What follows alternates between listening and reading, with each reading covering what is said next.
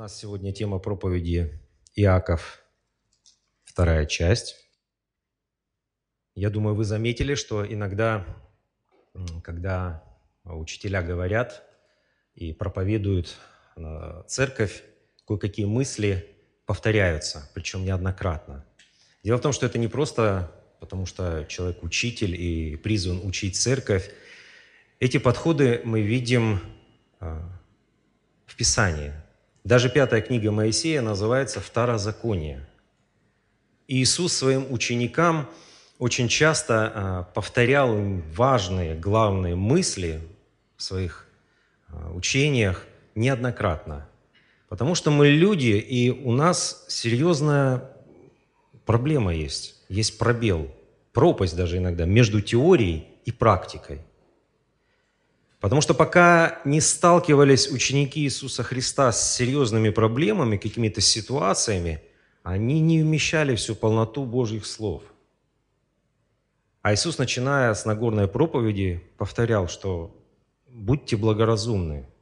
Тот, кто не просто слышит мои слова, но кто исполняет мои слова, тот муж благоразумный. Того дом устоит, у того правильный фундамент – и на правильном фундаменте можно строить правильный дом. Несмотря ни на какие стихии, несмотря ни на какие тяжелые жизненные обстоятельства, бури, которые вокруг, вокруг нас бушуют, человек устоит. Его вера будет только крепнуть, и он будет ближе и ближе к Господу.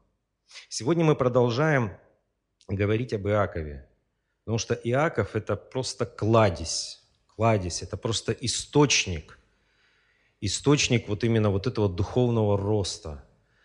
Иаков, э, история Иакова, она ну, уникальна. Она состоит из побед и ошибок, падений и подъемов, любви, счастья и разочарования и вдохновения. И все это время, вот как сейчас читал Олег Александрович, забегая немного вперед, эту молитву Иакова – Бог был с ним. Это очень для нас важно, очень важно.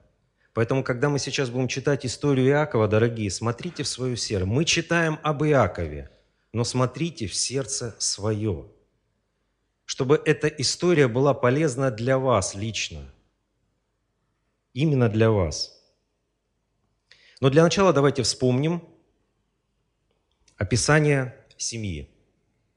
Мы с вами в первой части говорили 20, читали 25 и 27 главу. Спасибо огромное за ваше терпение, потому что мы с вами умудрились прочитать 60 стихов из Библии. И все это мы уложились в 50 минут. Сегодня будет гораздо меньше, слава Богу. А, но мы с вами сделали очень важные выводы. Перед нами была семья Исаака. Исаак – отец, Ревека его жена и двое детей. Дети верующих родителей, по-современному называя ДВРовцы. Иаков и Исав. И мы увидели, что как в обыкновенной семье христианской, у них есть проблемы, есть трудности, есть их ошибки. Если мы читали в 26 главе об Исааке как о человеке твердой веры, то в 27 главе мы увидели, что он стал уже старше, а, и вот это вот а, разделение в семье, которое мы начали прослеживать в 25 главе, оно только углубилось. Исаак имел своего любимчика Исава, а Ревека, не отставая от мужа, имела своего любимчика Иакова. Причем получилось, смотрите, какая ситуация. Исаак – глава семьи, он сила – он патриарх. Исав сильный, мужественный. Мы с вами читали, он охотник, он такой волосатый, человек полей, сильный физически.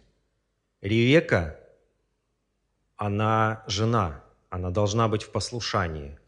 Иаков тоже человек кроткий, в шатрах. То есть они как бы занимают слабую позицию. Но вот чтобы добиться своего, они начинают прибегать к уловкам, к хитрости, к манипуляции.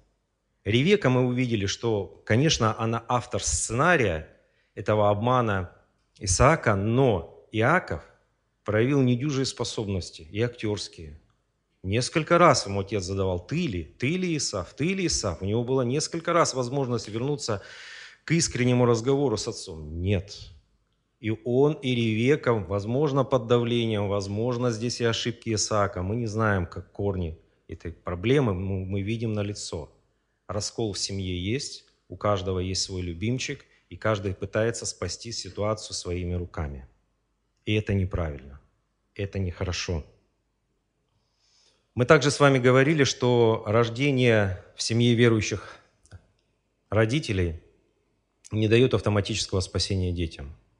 Это очень важная мысль из прошлого разговора. Не дает автоматически спасения нашим детям. Но, но наши дети имеют гораздо больше шансов, гораздо больше шансов быть спасенными, когда рождаются в семье верующих родителей. Те семена, которые они получают и в них сеются в церкви. Те семена, которые они видят в жизни, искренней жизни, искреннего поклонения родителей, они передаются им. Это очень важно. Все проблемы, которые э, мы увидели в жизни э, Иакова, его брата, мамы, отца, все вот эти проблемы в семье, они символизируют одно. Это проблемы нашей плоти. Это проблемы нашей плоти. Когда наша плоть контролирует нашу жизнь, когда наша плоть контролирует наши действия. Единственный выход из этой ситуации, как вот обуздать эту плоть, как вот сделать так, чтобы она тебе подчинялась, а не ты ей. Это чтобы наш духовный внутренний человек возрастал. Чем больше мы возрастаем, чем больше в нас Бога, тем нам будет легче и легче обуздывать эту плоть. И Иаков пройдет очень большой путь вот этого духовного роста, и мы будем расти вместе с ним. Давайте откроем 28 главу. Мы с вами закончили на 27. Сегодня мы будем читать с вами 28 и 29 главу.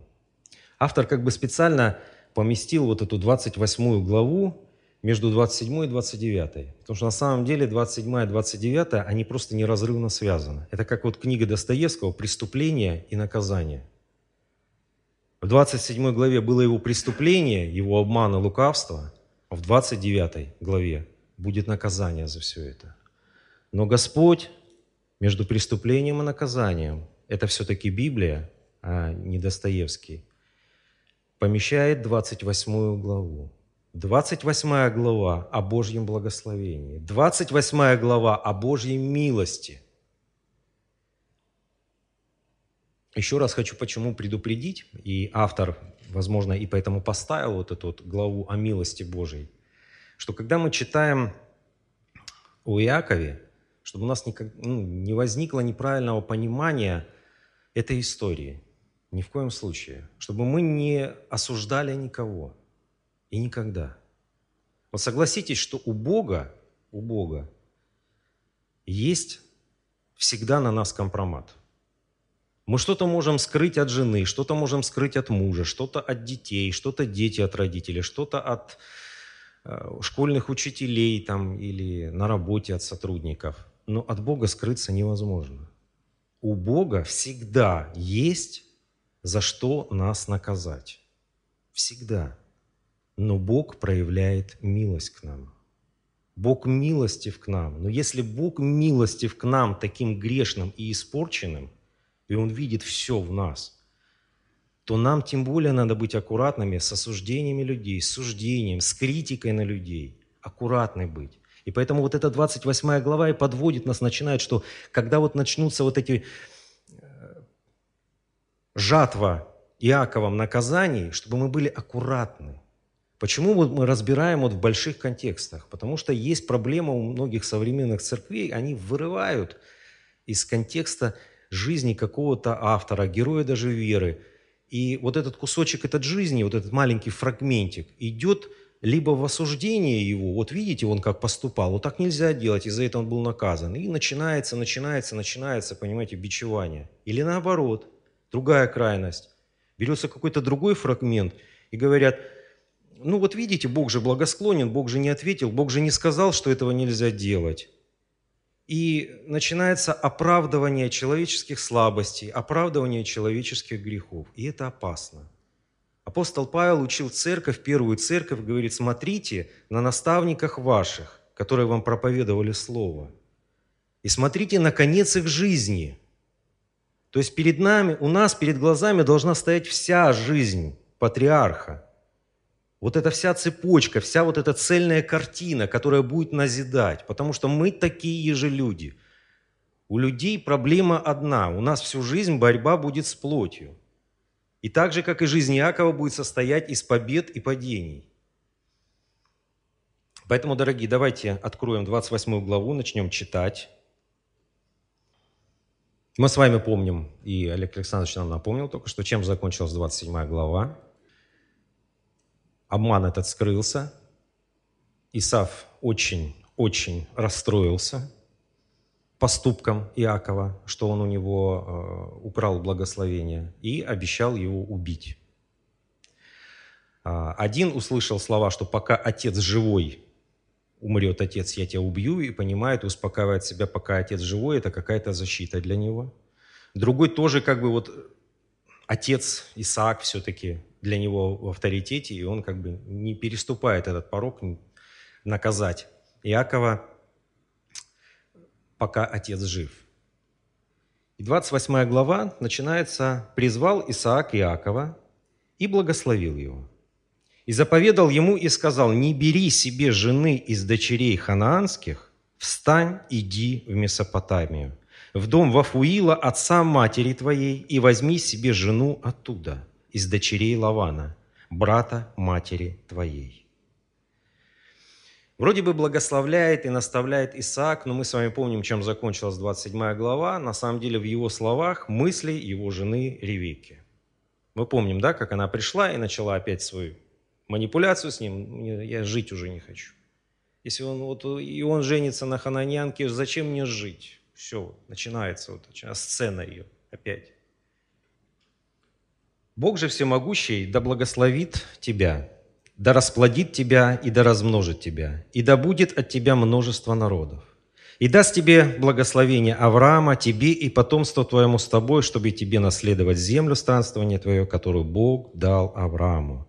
И отпустил Исаак Иакова, и он пошел в Месопотамию к Лавану, сыну Вафуила, арамиянина, к брату Ревеке, матери Иакова и Исава.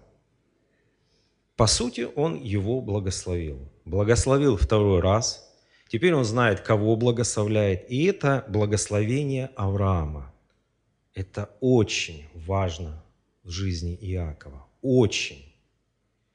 Почему отправляет именно к Вафуилу? Не знаем. Потому что у Нахора, в клан которого отправляет Исаак, было 12 детей, 8 только от Милки, кто помнит хорошо бытие. То есть 12 детей, но он отправляет именно к Вафуилу. Видимо, там такой вот конвейер. Вот, как Ревека, яркий его представитель, и э, Исаак, зная недостатки своей жены, но понимал, что вот действительно это хорошее будущее будет у сына, если у него будет такая грамотная и мудрая жена – Дальше мы будем с вами читать с 6 по 9 стих.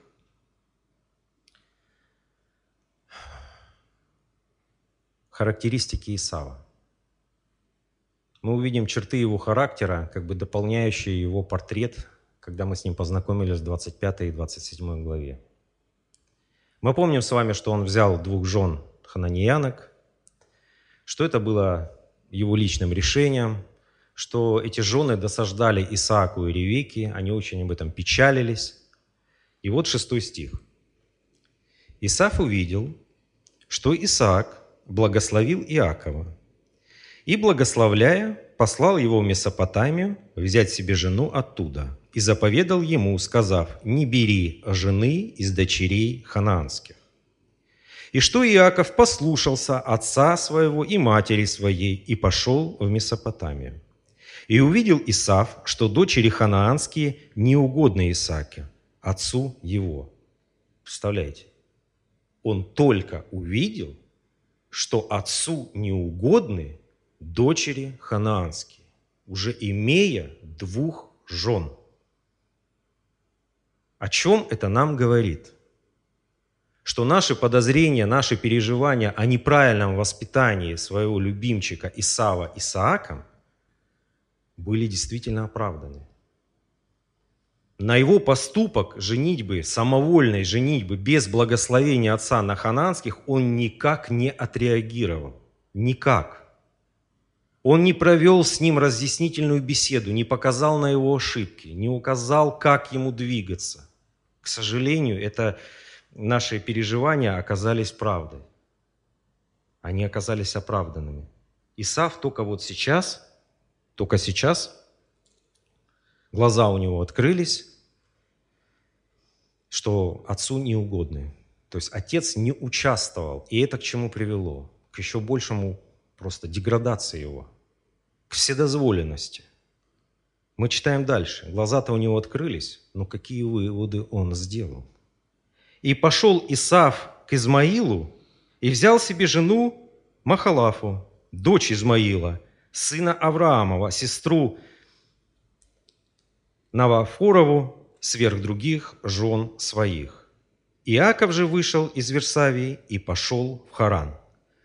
Оба пошли. То есть как бы вот есть повеление отца, есть желание отца, чтобы не брали дочерей хананских, но как пошли? Вот это показывает вот развилка, вот, что все-таки, хоть они и дети верующих родителей, хоть мы не видим положительного практически в Иакове здесь, он также ведет себя нехорошо, недалеко от Исава его поведения, но один идет в послушании в Харан, а оттуда пойдет Месопотамию, как ему сказано. А другой, опять же, по своему усмотрению, по своему желанию идет туда, куда считает нужным. Он идет к Измаилу, к дяде Измаилы, и берет его дочь в жены. Подобное с подобным. Мы помним, как Писание называет Измаила. Рожденный по плоти. Рожденный по плоти. Мы помним, как он появился на свет – Сара, зная Божью волю, берет, не дождавшись, реши, решает помочь Богу и дает Агарь Аврааму, говорит, иди работай. То же самое делает и Ревека ошибку. Она знает Божью волю, но пишет сценарий для Иакова и толкает его «иди, поступай по плоти». И вот теперь подобное можно сказать, с, с подобным соединяется. Как писал Павел, 1 Коринфянам, 2 глава, что душевное нас не понимает и считает это безумием. Мир, дорогие, очень важный вывод, мир нас не понимает. Они слышали одинаковые слова Отца. Один пошел, куда ему было сказано в послушании, а второй пошел делать на своих условиях, как он хочет. Мир нас не понимает. Мир может нас копировать. Но это не будет духовное с духовным. Это не будет Божья рука и не будет Божья воля. Это будет человеческая рука. Это будет человеческая мудрость.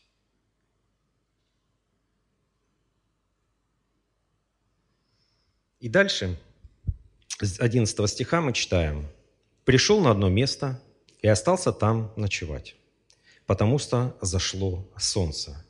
Взял один из камней того места и положил себе изголовьем, и лег на том месте, и увидел во сне, вот лестница на земле, и, а верх ее касается неба. И вот ангелы Божьи восходят и не сходят по ней. И вот Господь стоит на ней и говорит, «Я Господь, Бог Авраама, отца твоего, и Бог Исаака, землю, на которой ты лежишь, я дам тебе и потомству твоему. И будет потомство твое, как песок земной, и распространишься к морю, и к востоку, и к северу, и к полудню, и благословятся в тебе и в семени твоем все племена земные. Вот я с тобой, и сохраню тебя везде, куда ты не пойдешь, и возвращу тебя в сию землю, ибо я не оставлю тебя доколе не исполню того, что я сказал тебе». Иаков увидел это видение, это сновидение. Это первая его встреча с Богом. Поистине, вот настоящая встреча с Богом. Ребенка верующих родителей. И мы видим его дальше правильную реакцию. Иаков пробудился от, своего, от сна своего и сказал, «Истинно Господь присутствует на месте сем, а я не знал» и убоялся, и сказал, как страшно сие место. Это не иное, что как дом Божий, это врата небесные. И встал Иаков рано утром и взял камень, который он положил над изголовьем, и поставил его памятником, и возлил елей наверх его. То есть страх Божий, вот эта встреча с Богом его первая, посеяла в нем семена очень важные – вот эта встреча с Богом не оставила его равнодушным. Начало вот Божьей мудрости, вот этот страх Господень, поселился уже в его сердце. Произошла его встреча с Богом, и вот произошла вот это вот открытие Бога для, для него, что он нуждается в Боге, что он нужен Бог ему, оказывается, что какой он действительно великий, большой, и он благословил меня – Господь повторяет то благословение, которое Он дал уже Аврааму, и дал это благословение Исааку, и это благословение наследует Иаков. И дальше будет его молитва. Искренняя молитва, которую сейчас мы уже читали, но все равно прочитаем, дорогие. «И нарек имя месту тому Вифиль, а прежнее место того было Луз».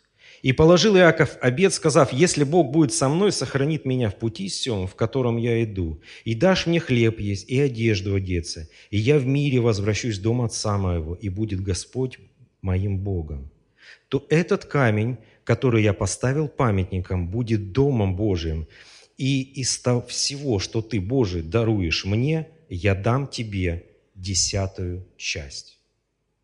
Еще, конечно, такое младенческое обращение к Богу. Мы читаем тут «если», он ставит Богу условия. Вот если ты мне дашь, то я тебе дам. Но оно уже искреннее. Оно уже искреннее, по-младенчески искреннее. Мы видим уже наконец-то в нем вот это просыпается нужда в Боге. Мы видим, что Божья работа начинается с ним. Начинается, и сейчас мы с вами будем читать дальше, в 29 главе, начинается с ним вот этот 20-летний путь Божьих обрезаний, Божьей работы, формирования в нем характера верующего человека. Как это важно в жизни каждого из нас, дорогие. И она, конечно, еще такая вот молитва детская немножко, с условиями, но она искренняя. Искренняя. Семена страха Божьего уже есть в его сердце. Ну, согласитесь, что когда-то мы в свое время, когда пришли в церковь, пришли к Господу, мы все мечтали о Божьем вмешательстве в нашу жизнь. Мы пришли к Нему с какой-то проблемой. Согласитесь? Ну, в основном.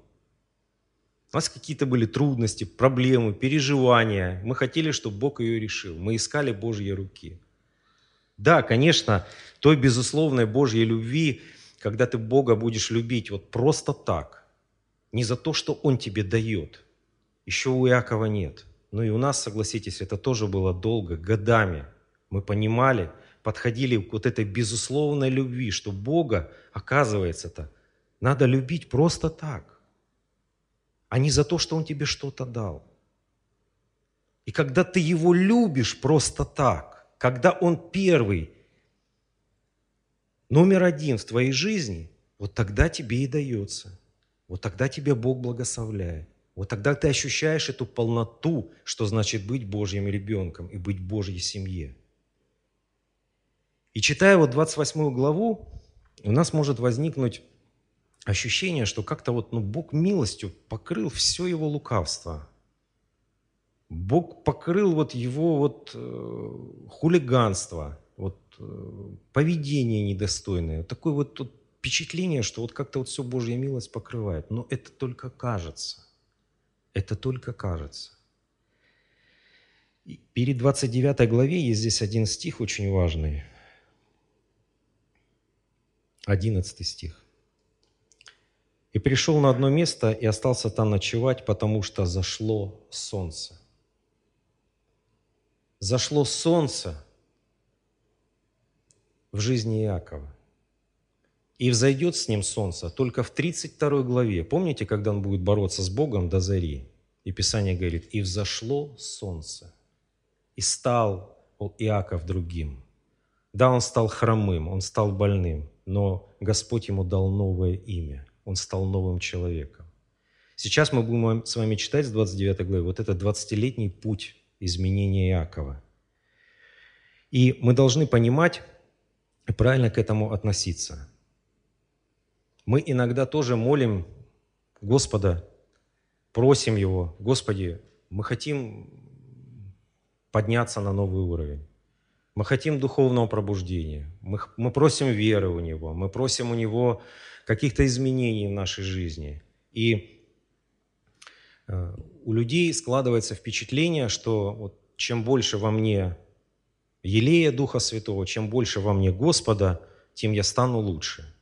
В принципе, да, когда в тебе много Бога, когда в тебе много Господа, ты становишься лучше и ближе к Богу. Но ошибка людей, и мы будем сейчас читать вот на примере Якова разбирать, я вас просто подготавливаю, чтобы вы правильно воспринимали все, что с ним будет сейчас происходить, что у нас есть сосуд, дорогие. Мы сосуд. И когда туда вливается елей Божий, Сосуд у нас, скажем так, иногда может быть дырявый, потресканный, грязный, очень грязный. Это наша плоть, это наша прошлая жизнь. И мы иногда этого не хотим видеть. Вот, допустим, маленький пример. Месяц назад разбилась моя кружка любимая. А я люблю кофе попивать э, натуральное. А когда оно заваривается, вы знаете, да, кофе, оно имеет свойство, от нее остается осадочек на стенках, налет. И вот мне дети раз говорят, папа, ну кружку надо мыть. Я там, да-да-да, кружку надо мыть, кружку надо мыть. И вот пока они мне как бы уже, извиняюсь за выражение, не сказали, что налет на кружке уже похож на лед на, в общественном туалете на вокзале, я уже тогда посмотрел на эту кружку внимательно, увидел, думаю, о, -о, -о давай ее тереть, она не оттирается. Я уже этой губкой, там, знаете, одна губка, сторона такая, с абразивом такая, твердая. Не могу. Минут десять тер. Вот так же и Господь. Так же и Господь сейчас будет показывать работу с Иаковом, что иногда вот в наши разбитые сосуды, грязные сосуды, вливание даров Святого Духа, вливание э, Бога ни к чему хорошему не приводит. Апостол Павел написал целое послание, 15 глав, первая Каримская церкви, мы его знаем, там было много посланий, до нас просто два дошло, и у нас оно называется первым. И вот первое послание Каримской церкви начинается с первой главы такими словами, что вы не имеете недостатка никакого в даровании. У вас просто преизобилие даров Святого Духа. Но в третьей главе показывает им реальность. Но вы плотские, я не могу с вами говорить, как с духовными. И дальше вся, все послание, глава за главой, показывает, какие проблемы, какие недостатки были в Каринской церкви. Что там блуд, которого нет даже э, у неверующих, у язычников. Что там неправильное использование даров. Абсолютно неправильное использование что вечерю превратили в пьянку или какие-то вот клановые разделения, там вкуснее, потому что они побогаче, здесь попроще, потому что победнее. И до 15 главы практически идут одни обличения и разбор их ошибок, их грехов и их поведения. Почему это произошло? Это то, что мы говорим. Люди, вместо того, чтобы смотреть искренне в свое сердце – очищать свой сосуд, позволять Богу работать со своим сердцем. Думают, если я вот залью туда побольше Духа Святого, вот если я буду больше молиться, вот если я буду ревновать, чтобы дары во мне проявлялись, я стану духовным. Но Павел показал и в других посланиях, что духовность не определяется наличием даров у тебя, Святого Духа, а духовность в человеке определяется плодом. Плод Духа Святого в тебе должен быть, созревший. И вся, все послание о том, что они неправильно пользовались дарами. И почему я все это говорю? Что мы иногда есть сильные люди, сильный характер, своя воля сильная. Иногда сопротивляемся. Потому что Бог нас хочет поставить на новый уровень, хочет что-то нам дать новое, а мы к чему-то прикипели, мы от чего-то не хотим отказываться, мы не хотим что-то менять в своей жизни, нас все это устраивает. И мы пытаемся, вот как Иаков сейчас, и Ревека, мать его, совершала основную ошибку. Они пытаются выполнять Божью волю человеческой мудростью, своими руками, вот, вот как мне надо, как мне удобно, как я хочу. Они пытаются Божью волю, которая идет сверху, вот приземлить и пустить по своим рельсам, вот как им удобно. И теперь мы готовы к 29 главе. «Встал Иаков и пошел в землю сынов Востока». На самом деле это северо-восток, это Месопотамия – кто помнит, откуда вышел, кто, откуда вышел Авраам? Из Месопотамии, совершенно верно. Месопотамия, Палестина, он же Ханаан, Египет. Это путь Авраама. Ханаан, Месопотамия, Египет в конце жизни – это путь Иакова. Почему вот такой вот путь, его еще называют полумесяцем. Почему полумесяц, в принципе, и мусульман?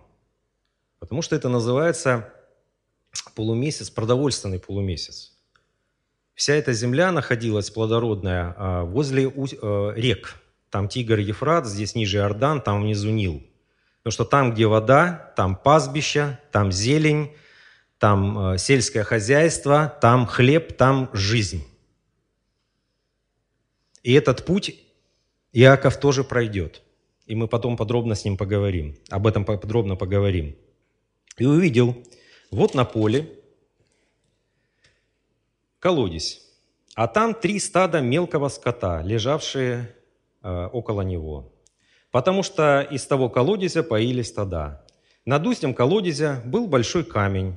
Когда собирались все стада, отваливали камень от устья колодезя и поили овец. Потом опять клали камень на свое место на устье колодезя. Яков сказал им, «Братья мои, откуда вы?» Они сказали, «Мы из Харана». Он сказал им, «Знаете ли вы Лавана, сына Нахорова?» Они сказали, «Знаем». Он сказал им, «А здравствует ли он?» Они сказали, «Здравствует». И вот Рахиль, дочь его, идет с овцами. Вот здесь, когда он задает вопрос, шестой стих, «А здравствует ли он?» Я думаю, вы знаете уже еврейское слово «шалом». И он говорит, дословно он говорит, «А в шаломе ли лаван?» Потому что еврейское слово «шалом» – это не просто вот «здравствует». И, кстати, когда он молился, «когда я с миром возвращусь», вот в 28 главе только что мы читали, «когда я с миром возвращусь назад», там тоже стоит слово «шалом». Шалом для евреев – это а, не просто мир, вот, мирное небо, это и безопасность, и благополучие, и здоровье, и семья. Это, это вот полнота и физического, и душевного, и духовного, вот полнота. Поэтому, когда Иисус говорил, идете, когда в какой-то город проповедовать, говорите шалом им. А если они не примут, вам вернется вот имели в виду вот эту полноту, что люди приходили с искренним сердцем и людям говорили шалом, не просто здравствуй, а именно вот всю полноту благословений на этом доме, чтобы была. И дальше картина. И сказал, вот дня еще много, не время собирать скот, напоите овец и пойдите, пасите. Удивительное поведение, да? Человек приходит в чужую землю, первый раз видится с другими пастухами и начинает с ними в повелительном наклонении. «Пойдите, пасите, начинает указывать им, как жить. Вот такое вот радостное, такое веселое, позитивное настроение у Иакова. Ну, скажем так, духовно он подросток. Мы сейчас с вами разбирали молитву как раз, мы видим с ней, что она еще на условиях как бы своих такое. Духовно он подросток. Так физически лет ему уже много. Дядька-то он взрослый. Сложно сказать, сколько ему лет, но где-то от 40 до 80, вот так возьмем. Имейте в виду, дядька он уже взрослый. Это духовно, он просто подросток, ближе даже еще к младенцам, даже до подростка еще не дошел. Просто здесь он с подростковой такой дерзостью начинает учить пастухов, вот, э, делайте то, делайте то, делайте то. Почему это у него происходит? Да потому что он что? Дошел до Харана. Он спокойно выдохнул. От гнева брата убежал. Живой. Бог благословил. Вот все тут, Лаван живой, все вот, э, наконец-то вот конечная станция поезда, все, уже отлично, все хорошо, жизнь удалась. Помните, как сказки про Колобка? И от этого убежал, и от этого убежал. А чем закончилась сказка про Колобка, кто помнит? Кто у него там был последняя станция? Лисица. Так он еще не знал, что его лисица по имени Лаван уже ждет его. И скоро они встретятся. И будет реальность. И вот они сказали, не можем, пока не соберутся все стада и не отвалят камня от устья колодезя, тогда будем мы поить овец. Еще он говорил с ними, как пришла Рахиль с мелким скотом отца своим, потому что она посла. Когда Иаков увидел Рахиль, дочь Лавана, брата матери своей. Обратите внимание на эти слова. Вот дальше мы будем читать, они повторяются в каждом стихе и по несколько раз. Брата матери своей. Вот эта родственная связь, она будет в каждом стихе по несколько раз автором подчеркиваться специально.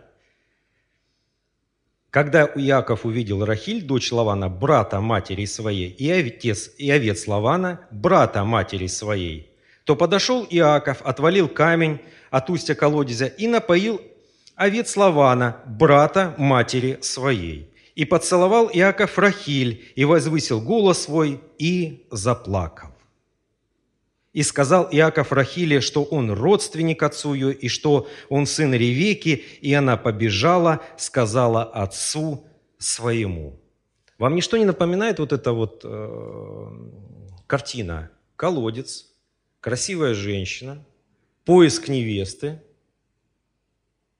Да, да, так поступал раб Авраама, которого Авраам послал за Ревекой, будущей женой его отца Исаака. О чем это нам говорит? Колодец, красивая Автор специально как бы поет, посмотрите, вот Божья воля, сто процентов. Колодец, красивая женщина, опять то же самое, опять история. Но мы вспоминаем, как Авраам, Авраама слуга реагировал. Помните, как он себя вел, когда подошел к колодцу? Он молился, он молился, он уповал на Божью волю, он искал Божьего водительства, он просил Божьего знамения. Как он уходил, он благодарил Бога. Как встречал его Лаван, вы помните? Он говорил, да благословенный ты Господом человек, слуге. А что делает Иаков? С бравадой. Начинает учить чужих пастухов, самовольно отваливает камень, лезет, э, пренебрегая всеми рамками приличия, целовать сестру, что было категорически запрещено в то время. Категорически, чтобы женщину целовал. То есть не контролирует себя. То есть мы о чем видим? Люди знают Божью волю. И один, и второй. Но если раб Авраама, он шел по Божьей воле и искал Божьего водительства, как правильно по ней пройти, то у Иакова все по-другому. Он не пришел с молитвой в эту землю. Он не пришел, э, именно вот не ищет Божьего водительства. Он пытается, да, он знает Божью волю, но вот это вот в нем, в них характерно, он идет по плоти, по плоти, человеческой мудростью. И дальше, 13 стих. Лаван, услышав об Иакове, сыне сестры своей, выбежал ему навстречу, обнял его и поцеловал его, и вел его в дом свой. И он рассказал Лавану все сие. Сложно сказать, что он сказал все это, очень сложно, потому что э, я, он пришел, во-первых, свататься. И я не думаю, что он стал рассказывать правду, что там он обманул отца, выкупил за копейки у, брата первородства. Естественно, он рассказывал, что какой он хороший, из какой он крутой семьи. Я думаю, где-то был разговор так, учитывая его такой духовный подростковый возраст, что ты же знаешь, Лаван, там твоя сестра, она замужем за моим отцом, самым упакованным в своей земле. Мерседеса у меня, правда, с собой здесь нет, он там остался. Вот, все, ну вот в таком вот где-то русле. Показать, как мы ж, произвести впечатление, что вот такой вот хороший жених, крутой, за мной там столько всего. А реальность такова. Он пришел без ничего. Если тот слуга, помните, пришел с кучей подарков – на верблюдов навьючены были, какое количество огромных подарков было, то тут Лавану доложили, что тут пришел сам хозяин, а не слуга. Лаван, наверное, думал, ну там вообще эшелон подарков будет. А он ничего ни с собой не принес. У него ничего нет за душой. За душой у него одно, только то, что он родственник, бедный родственник, и все. Лаван же сказал ему, Подлинно ты кость моя и плоть моя. И жил у него Иаков целый месяц. И Лаван сказал Иакову, неужели ты даром будешь служить мне, потому что ты родственник? Скажи мне, что заплатить тебе. Вот так вот. Там благословлял его отец, что тебе будут служить народы, что тебе будут служить братья. А тут мы читаем, он уже целый месяц бесплатно служит Лавану. Реальность такова, что он сам превратился в слугу. Лаван просто правильно задает вопрос ему и говорит, ну что-то может заплатить тебе родственничек в конце-то концов. У Лавана же было две дочери. Имя старшей Лия, имя младшей Рахиль. Лия была слаба глазами, а Рахиль была красива станом и красиво лицом. Яков полюбил Рахиль и сказал – я буду служить тебе семь лет за Рахиль, младшую дочь твою». Ну, любил он, видимо, ее очень сильно, потому что семь лет служить за Рахиль – это, это действительно большой срок, причем он называет его сам. Это, причем мы знаем, что это еврей. Для евреев число семь – это полнота Божья, это благословенное число – Иаков полюбил Рахиль и сказал, я буду служить тебе семь лет за Рахиль, младшую дочь твою. Лаван сказал, лучше отдать мне ее за тебя, нежели отдать ее за другого. Живи у меня. И служил Иаков за Рахиль семь лет, и они показались ему несколько дней, потому что он любил ее. И сказал Иаков Лавану, дай мне жену мою, потому что мне уже исполнилось время, чтобы войти к ней. Лаван созвал всех людей того места и сделал пир. Вечером же взял дочь свою Лию и ввел ее к нему, и вошел к ней Иаков. И дал Лаван служанку свою Зелфа и служанке дочери своей. Утром же оказалось, что это Лия. И Иаков сказал Лавану, что это ты сделал со мной?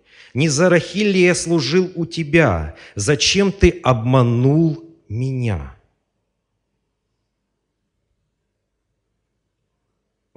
Серьезная проблема. Иакову ли говорить о лукавстве и об обмане? Не ему точно. Вот так вот у нас у людей. Чужие ошибки, чужие недостатки мы видим быстро и молниеносно. Свои же ошибки и недостатки, и свои грехи, и свои слабости мы более, скажем так, мягко благосклонны к себе любимому. Чужое мы видим все. Обличать готовы всех вокруг. Но мы-то с вами знаем, что не ему о лукавстве говорить. Уж какой он сценарий с мамой написал и как он его там выполнил, обманул отца. Я думаю, что в, в жизни каждого человека было такое, когда вот нас обманывали, да, какой-то подлог был. Я думаю, все проходили, да, в той или иной степени. Неприятное ощущение. На прошлой неделе мы с семьями были в бане. Моя жена случайно перепутала шлепанцы. Взяла разные. Правый один, левый другой. Ну и вот левый на 2 сантиметра или 3 толще правого. Ну, мы посмеялись. Ну, что там, ну, перепутала и перепутала. Вот. Но через час ходьбы в бане, понимаешь, а это уже вот хромота, вот такой синдром будущего Иакова. И уже некомфортно. Через часик уже было не до смеха. Вроде бы мелочь. Ну, мелочь, казалось. Ну, что там тапочки перепутала? Ну, ну, там посмеялись даже сначала. А через часик было уже не смешно. Я уже хоть босиком готов был ходить, потому что неприятно. Я думаю, каждый из нас проходил какую-то ситуацию, когда нас обманывали. Когда обещали одно, а мы получали другое. Согласитесь, неприятно. Неприятно, очень неприятно. Мы начинаем задаваться вопросами, а за что и почему вот такое произошло. Иаков тоже, не стесняясь, стал задавать Лавану вопрос, а за что и почему. Но ситуация с Иаковом несет огромный и важный духовный смысл. Очень важный, дорогие. Дело в том, что если бы Господь не допустил в жизнь Иакова эту ситуацию, Иаков бы никогда в жизни и не начал бы задумываться а что с ним не так, и что ему надо в жизни что-то менять. Очень просто все. Что посеял, то и пожал. Человек думал, что, ну, все, пронесло. Вот это подростковый, младенческое вот такое вот, о, пронесло. Бог не наказал, все хорошо. Ну да, немножко тут неудобно, служу, конечно, но все, цель какая? Прекрасная Рахиль, все вот. А оно накрыло через семь лет. Все равно накрыло. Божье наказание на своем месте.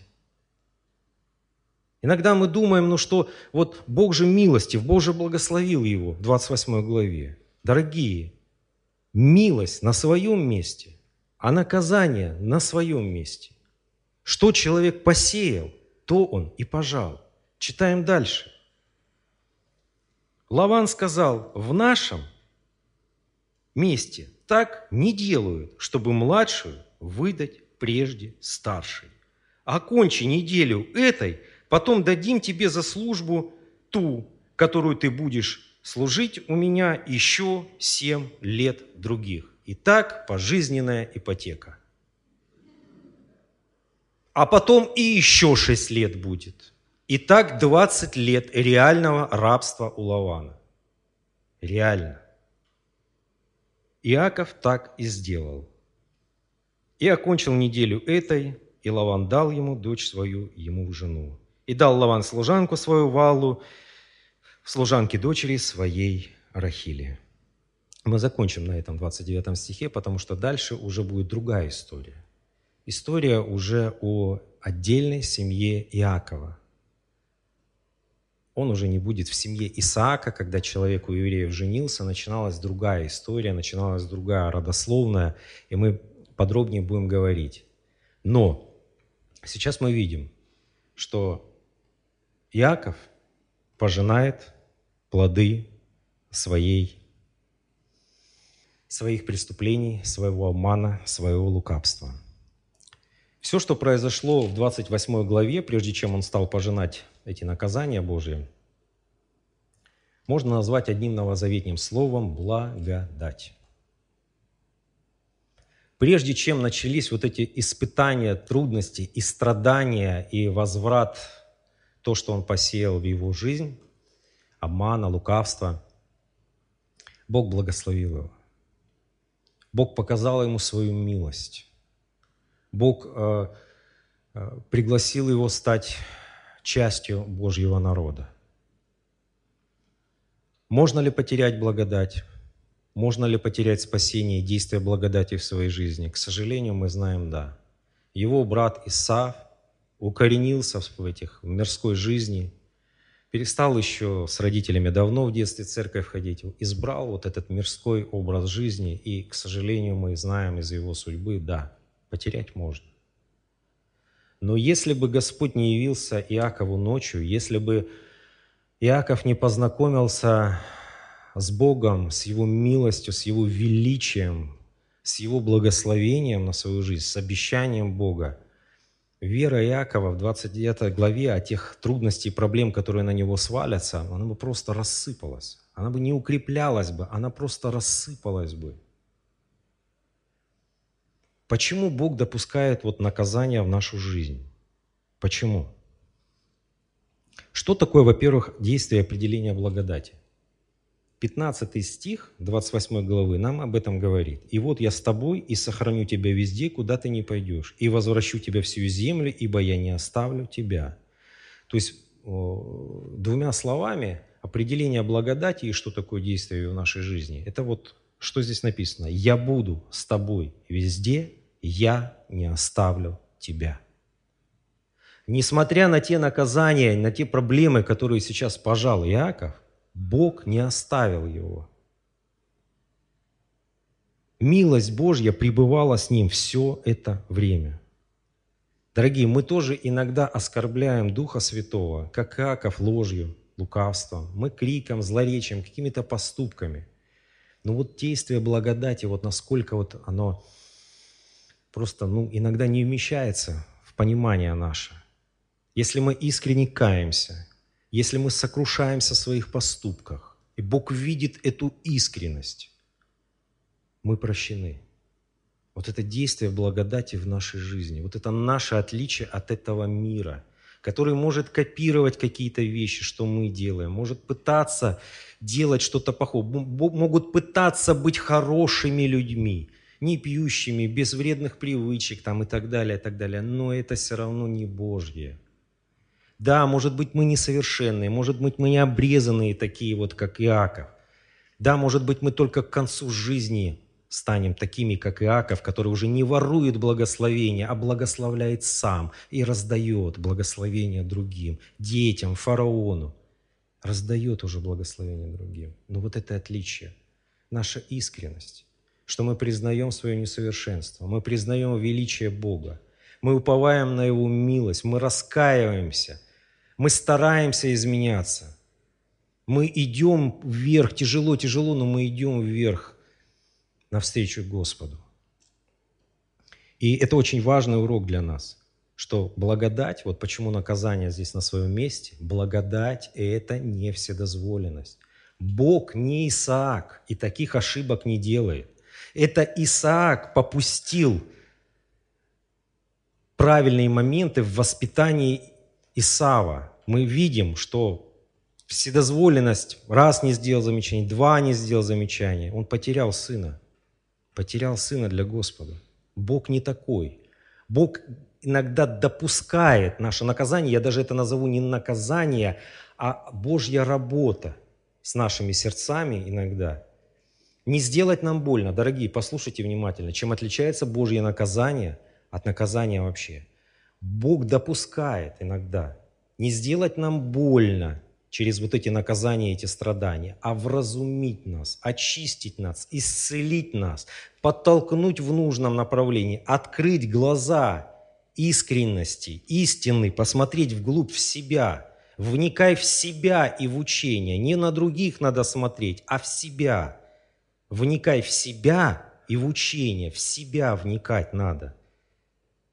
И тут без помощи Духа Святого не обойтись никак. Никак. Тут одних знаний нет, не помогут, не хватит. Итак, Иаков яркий пример вот этого принципа, что человек сеет, то и пожинает. Обманул, получи обман. Там младший выдавал себя за старшего брата, здесь ему старшую подсунули вместо младшей. Там он пользовался слепотой отца, здесь в темноте ему подсунули слабую глазами полуслепую Лию.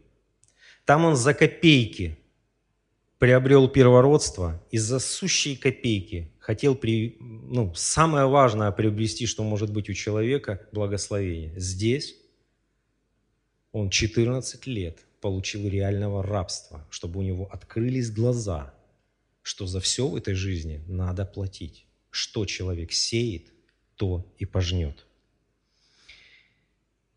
Еще раз повторю, что Господь не бросил Иакова, милость превозносится над судом. Господь не бросил Иакова. эти вещи, благословения и наказания, идут параллельно в его жизни. И это для назидания нам, дорогие. Мы должны понимать, чему это нас учит. Потому что есть очень серьезная проблема, когда люди перестают видеть, вот хорошо тебе, плохо тебе. Люди верующие, зрелые, духовно верующие, они видят над собой Божью руку. Они понимают, что Бог это допустил. Когда у, не, у, у неутвержденных, у младенцев, э, людей, которые или только так и остались в младенческом возрасте духовном, ищут только Божью руку, происходят какие-то вот такие события, происходят крайности. Люди не видят Божью руку над собой, не видят Божьей работы над собой, и им становится плохо, и они говорят, а где же Бог? Почему Он мне не помогает? Ну как же так? Не, мне такой Бог не нужен. Я буду решать вопросы сам. Я проблемы сам решу. Это трагедия.